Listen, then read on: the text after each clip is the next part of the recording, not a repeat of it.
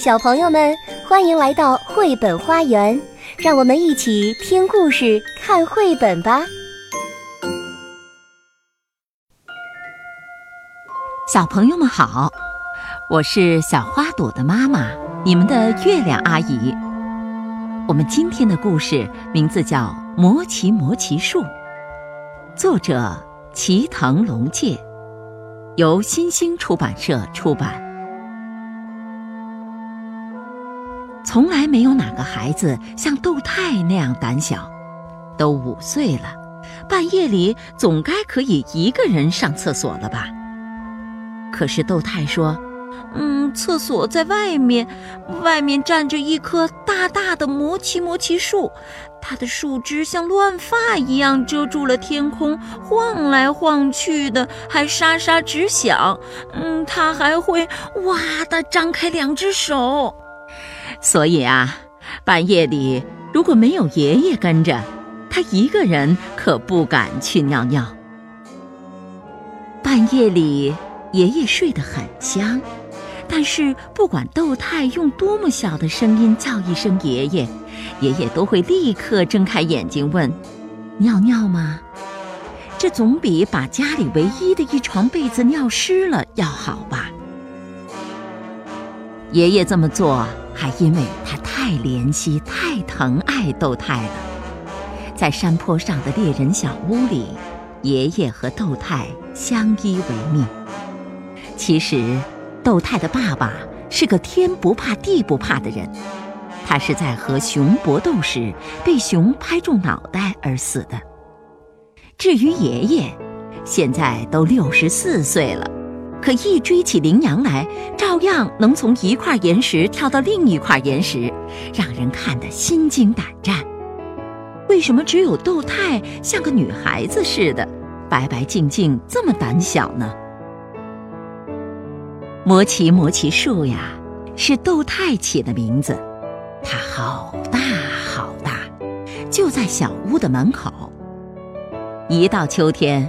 魔奇魔奇树就会抖落下好多亮闪闪的褐色果实，爷爷用木锄捣，用石臼碾，把果实弄成粉，再捏成年糕蒸了吃，味道好极了。喂，树，魔奇魔奇树，快把果子给我！白天，豆太敢站在树下，跺着一只脚，神气活现的催人家。到了夜里，怎么就不行了呢？豆太说：“因为，因为树会发怒，会从上面伸出两只手吓唬我。他会说：‘妖怪来啦！’到了夜里，只要看一眼那棵魔奇魔奇树，豆太就尿不出尿来了。爷爷蹲下来，把豆太抱在腿上。”啊多美的夜晚呐！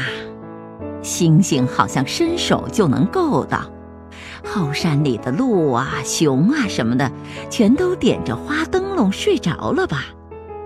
来吧，嘘！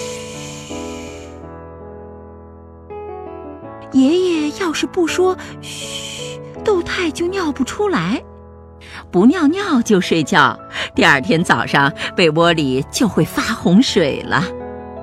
所以爷爷一定要这么说，都五岁了还要说虚，真是羞死人了。可是不说不行啊。传说这天晚上是魔奇魔奇树亮灯的日子。爷爷说，农历十一月二十日丑时三刻呀，魔奇魔奇树会像着火一样亮起来。别睡觉了。看着吧，可漂亮了。我小时候看见过，你死去的爸爸说他也看见过。那是山神在举办庆典，每次只有一个小孩能看见，而且必须是个勇敢的孩子。那我我肯定不行。豆太小声地说，眼泪都快掉下来了。爷爷和爸爸都看见过，自己当然也想看，可是，在这么冷的冬天的夜里，一个人出去看魔奇魔奇树，想起来就哆嗦，这怎么可能呢？虽然说所有的树枝都会亮起来，树会一下子光芒四射，简直像梦一样美。豆太还是在心里悄悄地说：“要是在白天，我也愿意看；可是在夜里，光是想想，我就要尿裤子了。”所以，豆太从一开始就死了心。他钻进被窝，把鼻子贴在爷爷那散发着烟味的怀里，天一黑就睡了。半夜里，杜太突然被惊醒了，因为他听到头顶上传来了熊的呻吟声。爷爷，杜太拼命地搂紧爷爷，爷爷却不在。杜，杜太，别别怕。爷爷，爷爷只是有点肚子疼。枕头边上弯曲着身子，像熊一样呻吟的，竟是爷爷。爷爷，豆太又惊又怕，朝爷爷扑了过去。可是爷爷咕咚一声倒在了席子上，咬着牙，呻吟的越来越厉害了。得赶快去叫医生。豆太像小狗一样弯着身子，撞开前门，撒腿就跑。豆太穿着睡衣，光着脚丫，朝着半里路外的山脚下跑。星星挂满了天空，月亮也出来了。路上铺着一层白白的霜，像雪一样。霜扎着脚丫，脚丫流血了。豆太一边跑一边哭，因为他又疼又冷又害怕。可是没有什么比最爱的爷爷死去更可怕。豆太一边哭一边坚持着朝医生家跑去。